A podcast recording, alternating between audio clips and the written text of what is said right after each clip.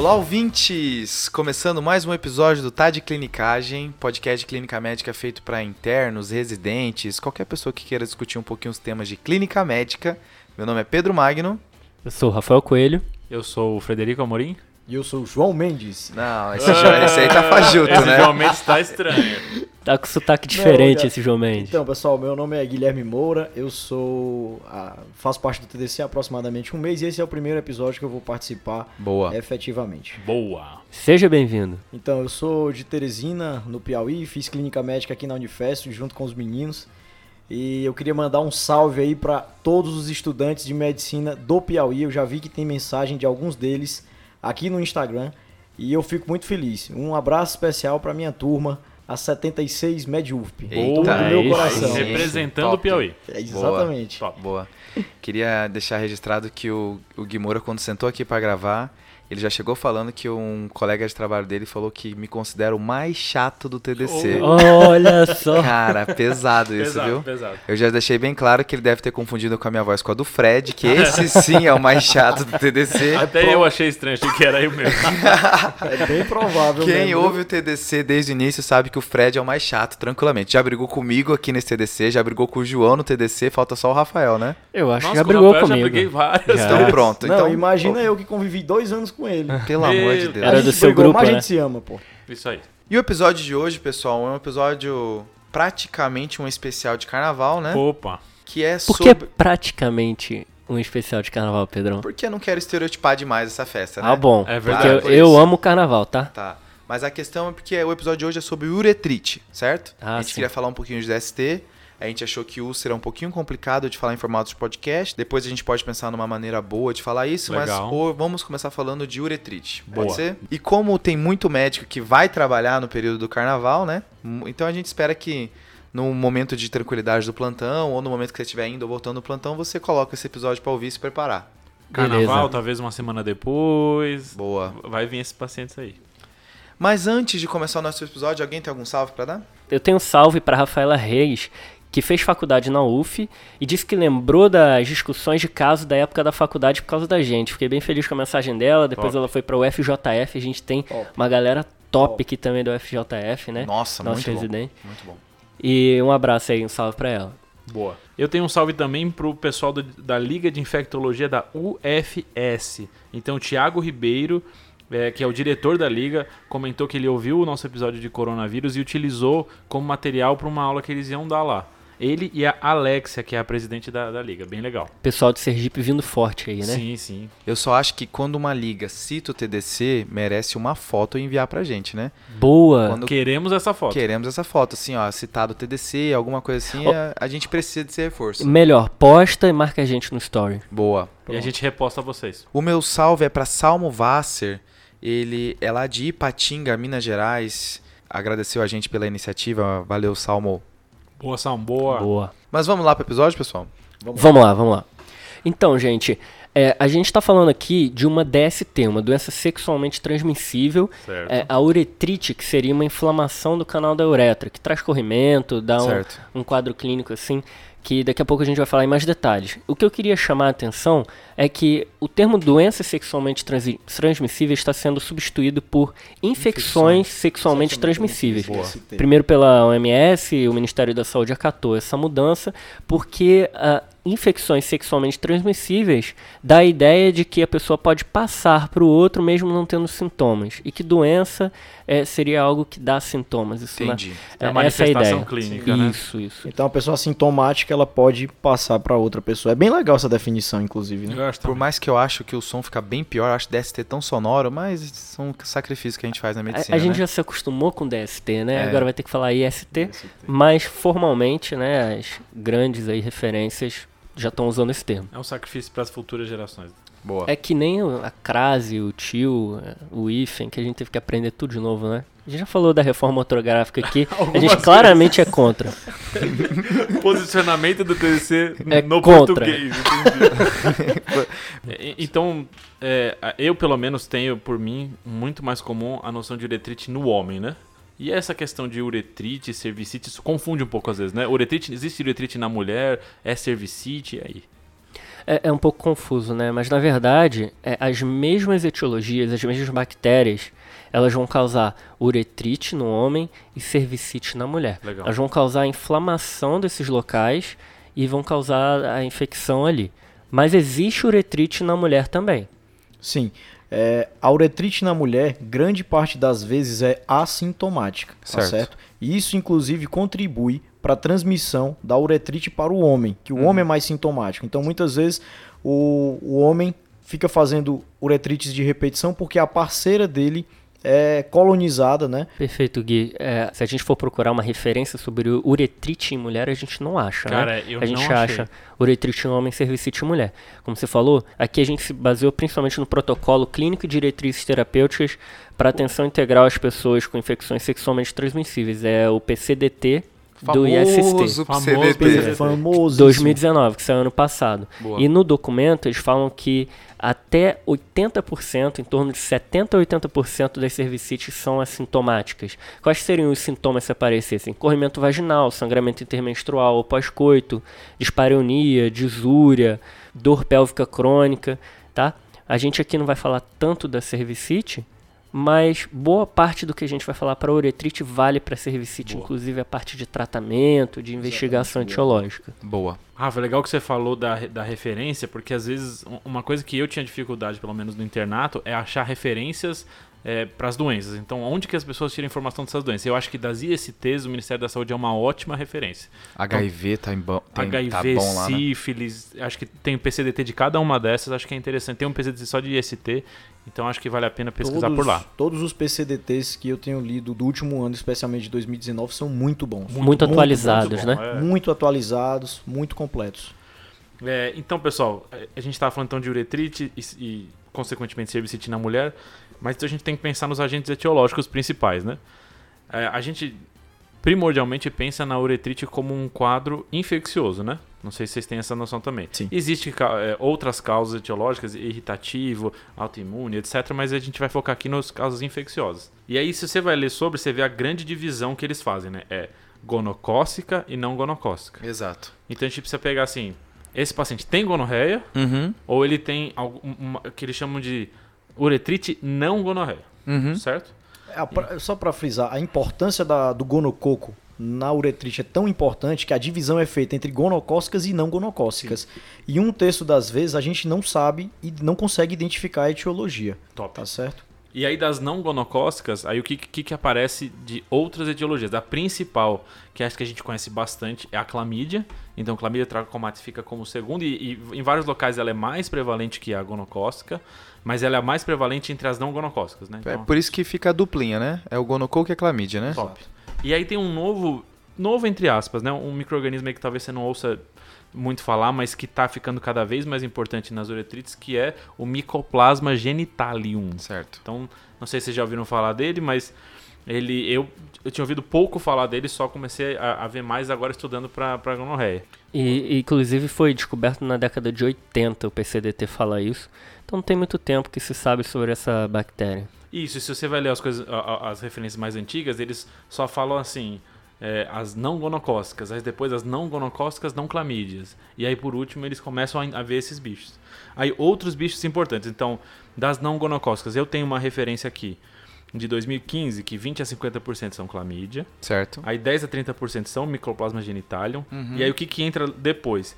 Tricomoníase, Certo. então, tricomoníase, principalmente pensar na parceira associada, não se ela tem tricomonas, eh, ela tem infecção por tricomonas vaginais associado. Aí outras assim mais diferentes, vírus, principalmente adenovírus e herpes, é, ureaplasma, aí é uma bactéria que não se sabe ainda se ela infecta realmente ou se ela só está colonizando ali. Tá Então- morando ali, né? Exato, então tem uma dúvida se, se a ureaplasma ela Foi um achado. é um achado ou não. E isso entra na, daqueles pacientes que têm é, uretrite persistente. Não é gonorreia, não é clamídia, não é micoplasma. O que, que esse cara tem? E vários desses cresce essa ureaplasma. Só que não se sabe se ela está infectando ou não. E aí, por último, tem algumas coisas que a gente talvez não espere no canal uretral que às vezes aparece. Entre elas, Neisseria meningitidis, Nossa. Sim. Hemófilos influenza e Streptopneumone. Tem Klebsiella associado, tem Cândida, mas as principais são aquelas que a gente comentou. É, é, então, que bom que você falou aí da- das causas, Fredão, que assim, é, quando a gente vai pensar em manifestações clínicas da uretrite, a gente vai pegar um paciente que tem é, dor no meato uretral, Tá. vai ter sina desconforto ao urinar e disúria. Certo. Então, é, pode ter um pouco de coceira, de prurido, e o que é o central, que é mais importante, que é o corrimento uretral, que nem sempre está presente, mas que é, é, um sinal ali clínico bem evidente de que está tendo uma inflamação uretral. E aí eu queria fazer um alerta que é muito incomum cistite no homem jovem, né? Então aí, ah, é um homem de, de 20 e poucos anos que veio com quadro de cistite, vou prescrever nitrofurantoína, fosfomicina. Quando chega nesse sintoma, você tem que ah, levantar a orelha para IST, né? Legal que você comentou isso, Pedrão, porque no primeiro episódio nosso Hum, de Itu, eita! a gente até comenta isso, né? Que uma das perguntas que você tem que fazer para paciente que chega com suspeita de cistite no pronto-socorro é perguntar se ela tem corrimento. E agora você fala, a gente tá falando do homem, né? Exato. Então a, a pergunta que você fala pro homem que tem disúria é se ele tem corrimento uretral. Também. E aí você me resgatou o primeiro episódio, Fredão. Primeiro episódio. episódio mais ouvido, eu acho que é o que a gente mais tem vergonha, né? a qualidade é ruim, a gente tá, se atropela, é uma loucura, Nada, né? tá top, tá top aquele episódio. Tem- eu tem- recomendo muito dos plantões. Tem um podcast de comédia, Pedrão, que chama Falando em Voz Alta, e aí você vai Laurinha lá no... prim- Lero. Laurinha Lero. Você vai lá no primeiro e tem assim, não comece ouvindo por esse. É, eu acho que a gente tem A que gente pôr que esse no TDC. Não comece ouvindo por esse. E aí, em relação a, a manifestações clínicas especificamente das etiologias, a gente não consegue diferenciar é, qual que é a, a etiologia pela clínica. A gente legal. não Certo. consegue Isso diferenciar, é tá? A incubação vai demorar entre 4 a 8 dias, Uhum. tá bom? Então, na semana seguinte do carnaval que vai aparecer. e 5 a 10% das gonocócicas são assintomáticas, ou seja, quase 90% sintomática, e um pouco mais da metade dos homens com a não gonocócica são assintomáticos. Então, então, assim, o que, que a gente observa? Que vai ter muito mais sintoma em quem tem a gonocócica, tá? No exame físico a gente pode tentar ordenhar ou pedir para o paciente ordenhar o pênis para ver se sai algum corrimento. O meatro pode aparecer inflamado ou Certo. com edema, tá? E eh, existem algumas dicas que, assim, quando tem um corrimento muito purulento, e uma manifestação muito aguda, que evolui muito rápido, dor muito intensa, pode ser gonorreia. Indica mais gonorreia, tá? Se tiver uma disúria e mais nada, se for bem oligossintomática, vamos pensar mais em clamídia. Se aparecerem úlceras, a gente pensa no herpes simples, Boa. Legal. tá? Só lembrando que o herpes pode não aparecer úlcera, né? Pode ser só uretrite. Pode ser só uretrite. Inclusive o treponema pallidum pode dar o cancro duro dentro da uretra. Isso Nossa. acontece. Meu Muito Deus. difícil. Esse- Muito difícil. Essa informação é top. Então, assim, é, além disso, quais outras manifestações clínicas que a gente pode encontrar? A clamídia pode desencadear a artrite reativa, tá? Certo. que é uma síndrome com uretrite, artrite conjuntivite, que tem um mecanismo autoimune e que pode ser causado por outras etiologias também, além da, da clamídia. Que nesse caso, essa tríade é chamada de síndrome de Reiter. Boa. É, lembrando que outros bichos podem dar outros tipos de artrite reativa, mas essa é clássica, né? Sim, é uma clássica e a gente vê muito até quando vai estudar para prova de residência que o pessoal gosta muito de cobrar especificamente essa artrite reativa. Cara, mas um problema é que, não sei se vocês têm também, é, é a maioria das infecções que a gente pega no pé, a gente não consegue avaliar agente etiológico, né? Isso. E- Isso dá um incômodo, assim, então... Isso é muito. E tu, a gente não, às vezes não consegue nem fazer uro... E tu é o mais comum que eu consigo fazer, né? Que eu faço urocultura, mas tem lugar que nem isso eu consigo fazer. E de qualquer forma você trata sem a urocultura tá pronta, né? Pronto. Isso. Pneumonia, pff, esquece, né? Uhum. Chance de, de eu vir um positivo, não, não peço em ninguém. E aí acho que a uretrite entra nesse caso, onde a gente acaba avaliando empiricamente o paciente e eu vejo uma discordância no que diz os guidelines com o que é feito na prática. Não sei o que, que vocês viram. É, assim, é, existe uma discordância, porque assim, sempre os guidelines americanos, CDC ou UpToDate, eles vão sempre puxar mais para você tentar confirmar a etiologia. Certo. né? Aqui no Brasil, é, a gente tem essa grande referência que é o PCDT e que aposta mais naquele diagnóstico presuntivo, que Certo. seria sem sinais e sintomas de uretrite. Então trate e cubra as causas mais comuns de uretrite. E ele fala Clássica- assim mesmo se você não tiver os exames disponíveis, né? Então, Exato. se você tiver os exames disponíveis quiser tentar, mas não tem. Classicamente, o que confirma a uretrite é uma descarga mucopurulenta. Mas se você for fazer é, a avaliação com suave uretral, no maior campo tem que ter dois ou mais leucócitos no GRAM, tá? Então, se você passa o SUAB, manda pro GRAM, e aí se tiver mais dois ou mais leucócitos, a gente vai achar que tem uretrite. A diretriz europeia bota mais de 5 leucócitos, É, 5 eu- ou eu mais. essa- Existe essa- divergência. E o teste esterase leucocitária, se estiver positivo, vai confirmar também que tem uma uretrite. Aí depois a gente parte para saber qual que é o agente etiológico, mas lembrando que a diretriz brasileira vai falar para você tratar se você não tiver disponível isso. Isso é muito interessante que o Fred falou. Nos Estados Unidos, eles usam PCR para identificação, para todo mundo, entendeu? Então isso é depois de do três semanas o paciente tem que voltar para fazer no- um novo PCR para identificar o bicho. Então você vê até a questão é, epidemiológica dos americanos, eles têm muito cuidado com isso. E aqui no Brasil, a gente no nosso meio eu não vejo ninguém fazer nem bacterioscopia da, da, da uretra do paciente. Nunca vi. Eu nunca, vi. Nunca vi, Pois nunca é. vi. Isso, isso é interessante, né, Gui? Cê- vamos tentar organizar aqui, então, como que a gente vai fazer o diagnóstico etiológico é, dessas uretrites, tá? Primeira coisa, é, a bactéria que está causando a IST, ela tem que ser procurada no sítio tá- que está causando a inflamação, onde ela está. Ou seja, ela pode estar na uretra, ela pode estar no ânus, ela pode estar na faringe e ela pode estar na vagina ou na região cervical Perfeito. tá?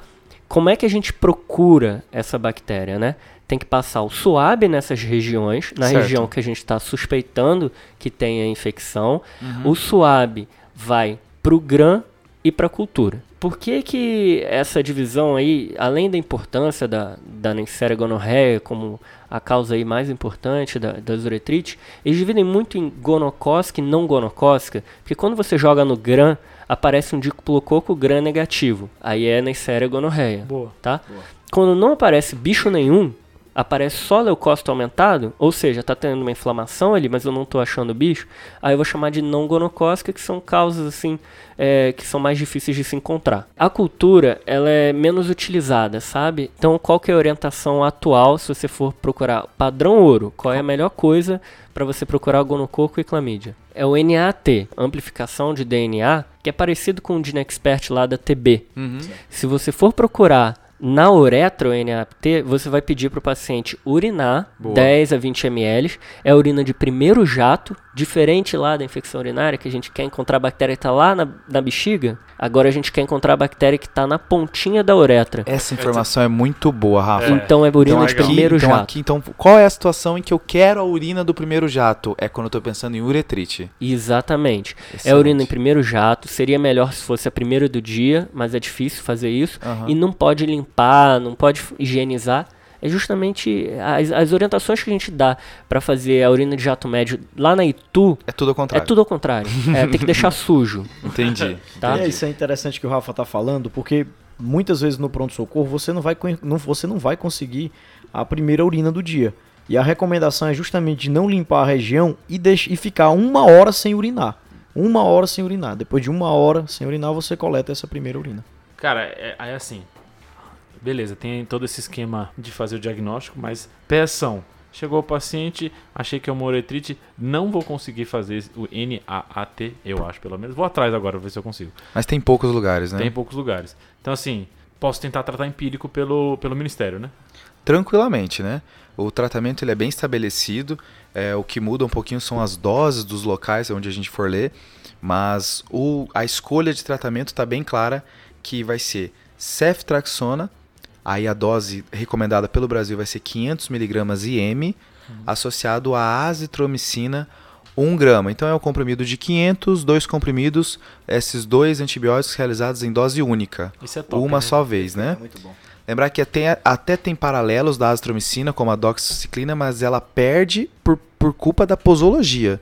Porque num paciente em que às vezes já tem dificuldade de procurar os, os serviços de saúde, que é um paciente jovem, você não pode perder a oportunidade de que ele está aqui e tentar tratar tudo de uma só vez. Certo. Aí você quer que a posologia seja dose única porque ele toma de uma vez. Qualquer intervenção de melhora de aderência é, vale a pena, né? Eu acho isso É tão fantástico. massa isso, porque já tem, já tem estudo querendo provar que você unir quatro comprimidos no paciente, no, no idoso típico, vamos dizer assim, Sei. a S, estatina, enalapril mais um.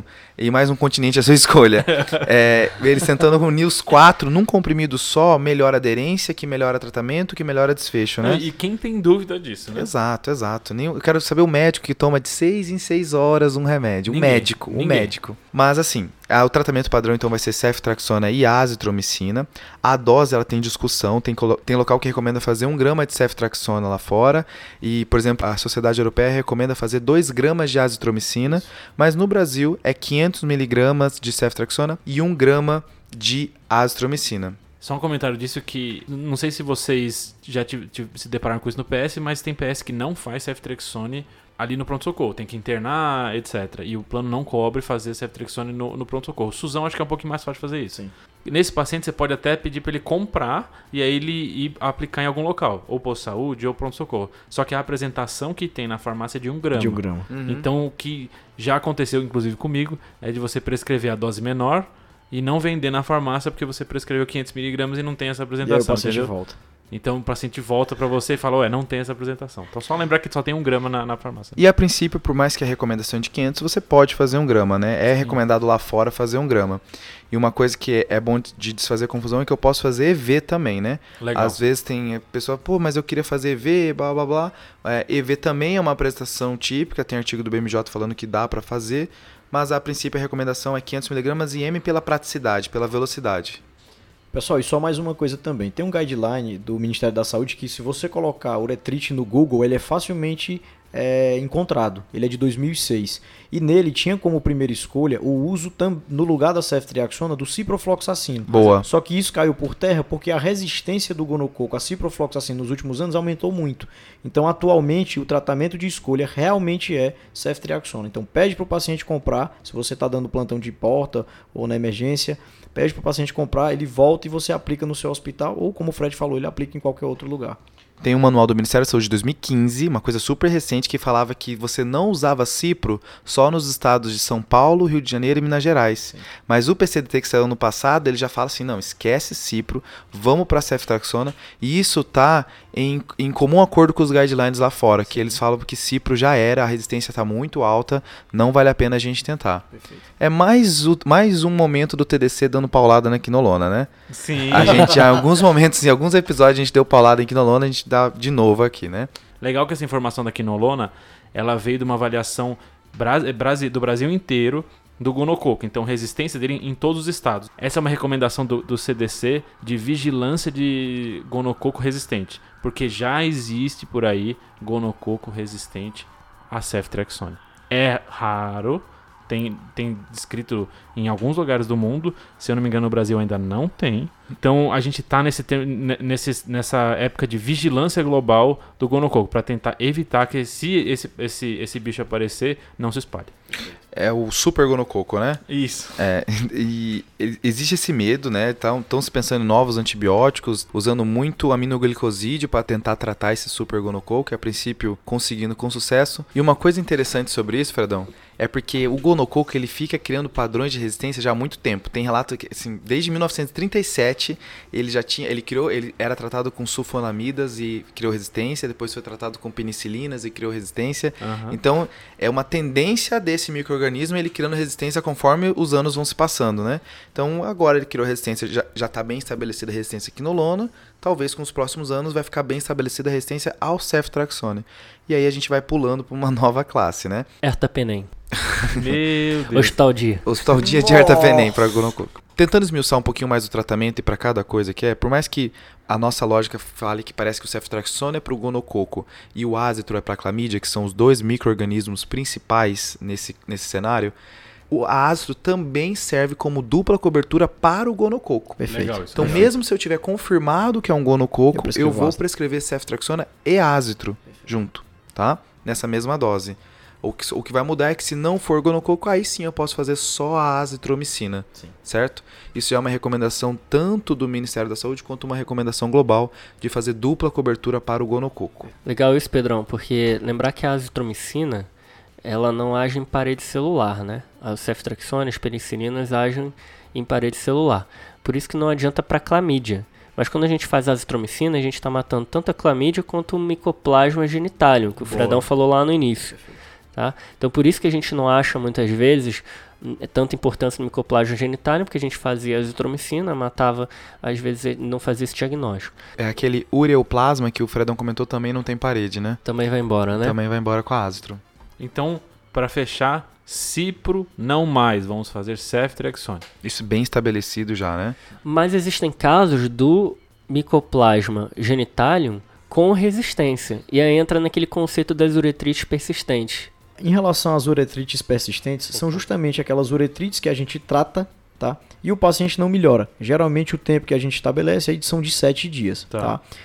E aí o paciente continua apresentando os sintomas de corrimento, de prurido, de disúria, tá certo? A gente tem, nessas situações, a gente vai ter que buscar as causas. Por que, que o paciente não melhorou, tá Uhum. ok? Então talvez esse seja o paciente que mudou, né? Agora, esse com certeza eu talvez tenha que fazer o, o- a avaliação microbiológica. Né? Perfeito, perfeito. Se você tiver condições de fazer a avaliação microbiológica, que como o Rafa já falou, o principal e melhor é o NAAT, tá certo? Que é bem específico e muito sensível, você faz.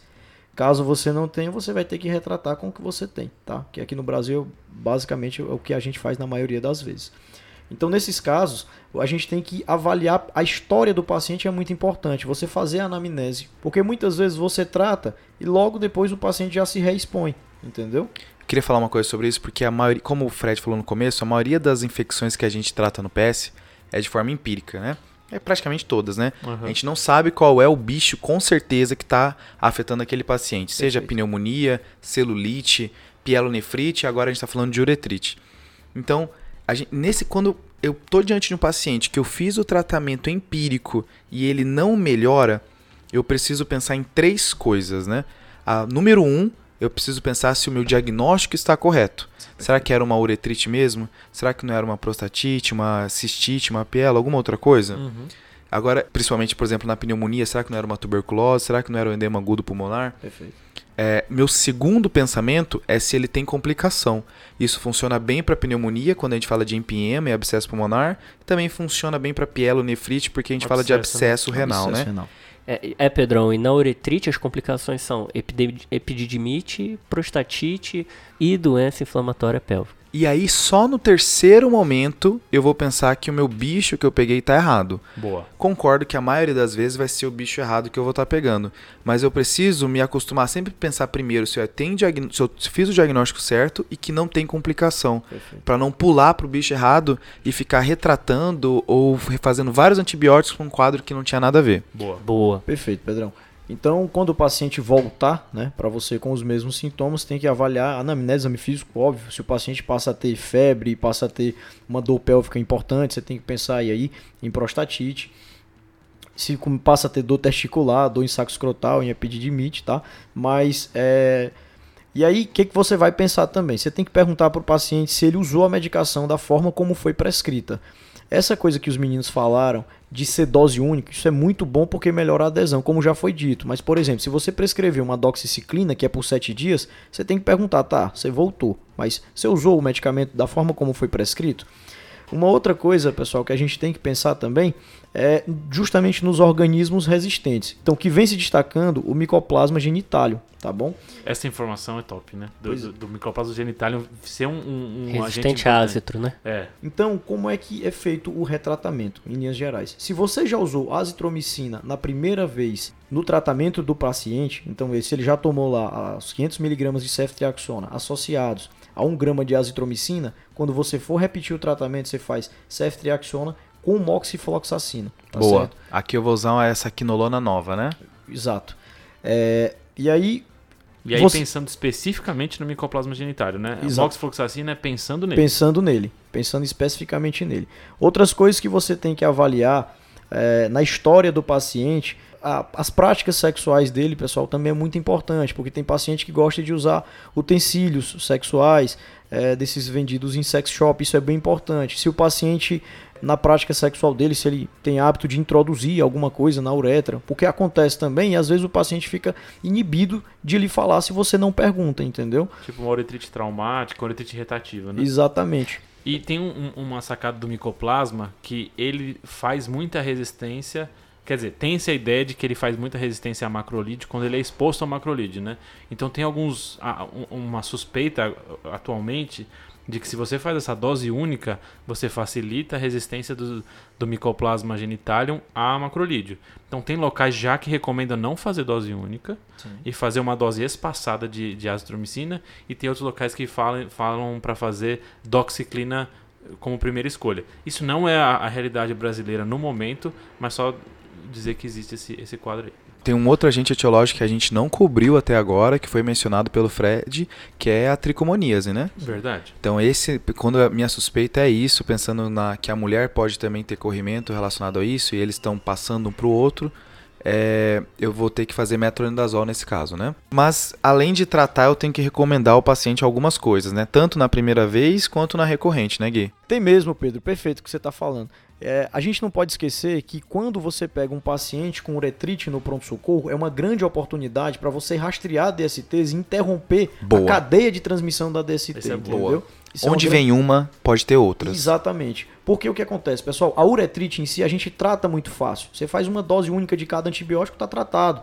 Só que por trás da uretrite existe uma história de exposição sexual. Então De tem- risco, né? De risco, exatamente, exposição. Então, o que, que você tem que fazer? Toda vez que você atende um paciente com uretrite, você tem que primeiro orientar para ele, tá? Dizer para ele que é, aquilo é uma uretrite, que foi uma exposição sexual a que ele foi submetido, que a uretrite em si trata muito fácil, mas que a gente vai ter que pedir sorologias. Então a gente pede HIV, sífilis, hepatite B e hepatite C, tá certo? Além disso, a gente sempre recomenda também vacinação para hepatite A, hepatite B e no caso do HPV, que no Brasil atualmente é recomendado para meninas de 9 a 14 anos, meninos de 11 a 14 anos, pessoas que vivem com o HIV e pessoas transplantadas de 9 a 26 anos, tá certo? Então, sempre tem que pedir as sorologias e sempre tem que recomendar a vacinação também. Ótimo. Gui, então é uma janela de oportunidade que a gente está tendo, né? Com certeza. Esses pacientes, eles têm perfil de serem jovens, de terem é, atividades sexuais de risco, né? Então, é, é o perfil do paciente que não gosta de ir a médico. Exato. né? E múltiplos parceiros sexuais. Isso, às vezes eles aparecem ali no seu consultório, é a chance que você tem de ajudar essa pessoa. Exato. Boa. E, e também, é, não vamos também considerar é, vir com preconceito em relação às ISTs, né? Isso acontece em paciente idoso, é bem comum, é cada vez mais comum de aparecer em pacientes idosos. É, em relação às outras recomendações, pessoal, é, tem que ficar em abstenção sexual por 7 dias após o início do tratamento. Então, vamos supor, o paciente tratou com ácido e ceftriaxona hoje. Ele tem que ficar em abstenção sexual de hoje para mais 7 dias, tá certo? Boa. Uma outra coisa, sempre convocar o parceiro. Uma das principais causas de uretrite recorrente é o paciente que se trata, você trata o paciente, só que a parceira dele ou o parceiro você não tratou. Como na mulher, muitas vezes a uretrite é assintomática, o paciente fica se reinfectando, entendeu? Então, praticamente tudo que você faz para o paciente, você tem que fazer também para o parceiro. Recomenda vacina, orientações, sorologias, tá certo? Boa, E uma outra coisa que no Brasil especificamente é importante é notificar. Nossa. Pois é, no Brasil a gente tem que notificar a síndrome do corrimento uretral masculino, que é notificada nas unidades sentinela. Esse é um ponto na prova prática que muita gente vai errar, né? E não pode perder, né? É interessante isso, Gui, que você falou, de convocar o parceiro. Mas será que se a gente não passasse a prescrição do antibiótico e mandasse para o parceiro tratar, será que isso não seria mais efetivo? Se a gente não aumentaria a adesão? adesão? Porque assim, eu já convoquei muito parceiro que não apareceu no meu consultório. E lá nos Estados Unidos eles discutem sobre isso. E eles fizeram alguns estudos e viram é, que aumenta a adesão se você mandar o antibiótico para casa para o parceiro tomar. Agora, qual que é o problema disso? Você tem que ter um mecanismo legal que te permita fazer isso. Pronto, isso. né? né? E lá nos Estados Unidos parece que tem cinco estados que não permitem ainda, mas todos os outros permitem e até três contatos. Então você poderia fazer é, prescrição de Três antibiótico para três Três pessoas receitas. diferentes. E só uma complementação, o guideline brasileiro, ele não fala em relação ao tempo, mas o guideline americano ele fala. Então você tem que convocar todos os parceiros daquela pessoa com o qual ela teve relação sexual nos últimos 60 dias, tá Ok. certo? Se a pessoa estiver em abstenção há 60 dias, você tem que convocar o último parceiro que ela teve, tá Boa. ok? Boa. É, normalmente quando os guidelines falam, ah, você tem que reavaliar em 7 a 10 dias, é para ver se não teve resistência. Se manda voltar depois de 3 a 6 semanas para ser reavaliado, o guideline está preocupado com a reinfecção. Então, quando eu penso nas orientações que eu vou passar para o paciente, além do tratamento, eu vou ter que convocar os parceiros dos últimos 60 dias, Ok. vou ter que rastrear outras doenças, outras infecções sexualmente transmissíveis e lembrar de notificar esse caso se eu estiver numa unidade sentinela. E aí Exato. marcar o retorno, né? E marcar o retorno, top. E marcar o retorno e só frisando que é síndrome do corrimento uretral masculino que a gente é, notifica. Posso desabafar um negócio, pessoal? Fala, fala. O PCDT coloca um link pro Telelab. Hum, Ele é um link para como se capacitar em fazer os exames das, das DSTs. Né? ok. Cara, aí você entra. é, eu vou elogiar o Ministério da Saúde pelo PCDT 2019, blá blá blá. A gente já elogiou. Mas, cara, você entra nesse Telelab, Hum. é um vídeo. Parece de autoescola, cara. é aqueles vídeos assim que começa com aquela musiquinha, sabe, meio metalizada. é, passa gente na praia. Os negócios assim. é de 97 esse vídeo, galera. O 90 Telecurso 2000. é, exatamente. É, Eu só queria desabafar. Atualizem esse vídeo, pelo amor de Deus, que estão falando que o gonococo tá, já tá ficando resistente à penicilina. Esse Meu vídeo. Deus! Nossa, meu Deus. Então, por favor, atualizem. Beleza. Boa. Fechamos o episódio, pessoal? Fechamos, fechamos. Boa. Valeu. Especial de carnaval. E temos desafio da semana passada para responder, não temos, Rafael? Temos, a gente falou da biotina e como ela interfere em alguns exames Certo. laboratoriais. Eu perguntei qual que era o exame laboratorial que a biotina podia interferir. Tá?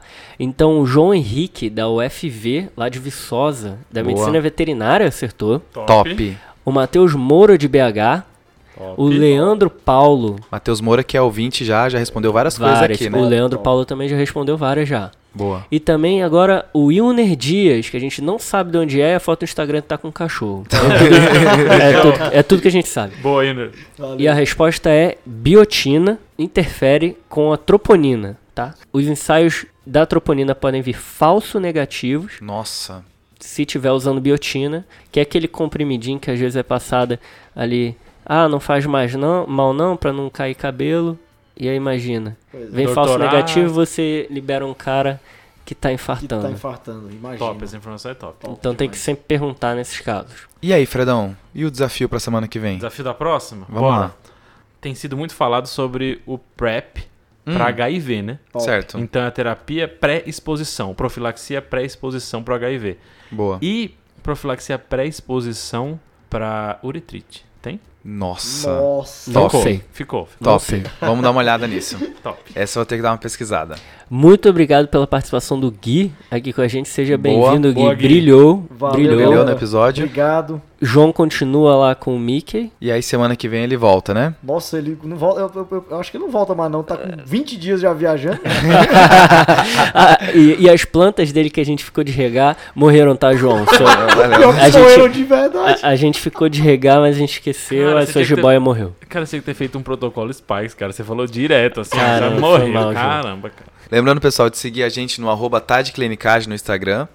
Lembrar também de avaliar a gente no seu agregador de podcast, seguir a gente lá para toda vez que sair um episódio novo você ser notificado. E aí eu vou reforçar o aviso que eu fiz no começo do episódio, que se tiver alguma liga que citar o TDC em alguma aula, a gente pede que tire uma foto que a gente vai compartilhar. Com Fechou? certeza, com, Com certeza. certeza, Com, Com certeza. certeza. Boa? Fechou. Fechou, pessoal?